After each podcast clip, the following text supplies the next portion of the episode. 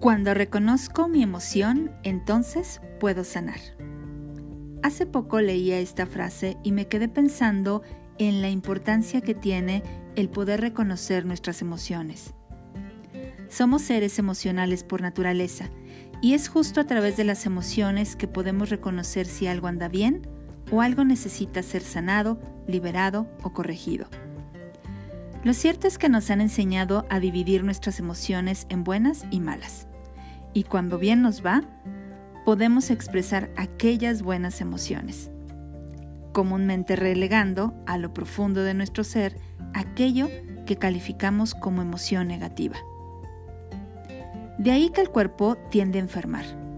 La enfermedad es solo la manifestación física de lo que callamos o reprimimos. Es así que hoy te invito a experimentarte a través de tus emociones.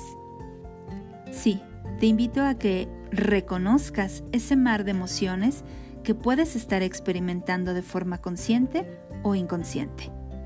Y para poder experimentar esas emociones, te comparto algunas formas creativas. Por ejemplo, hablar o cantar.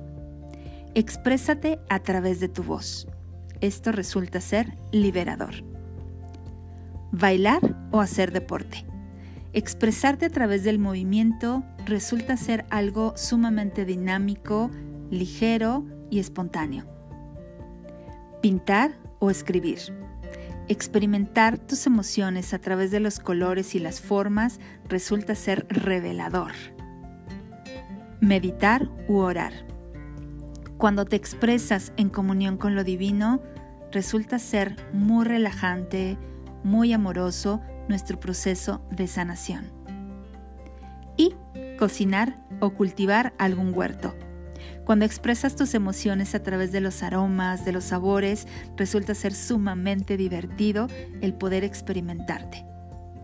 Cuéntame, ¿con cuál te identificas más? A mí me encanta hablar, cantar, pintar y escribir. Yo soy Patricia Tanús y esto es Experimentarte en Abra Cadabra Radio.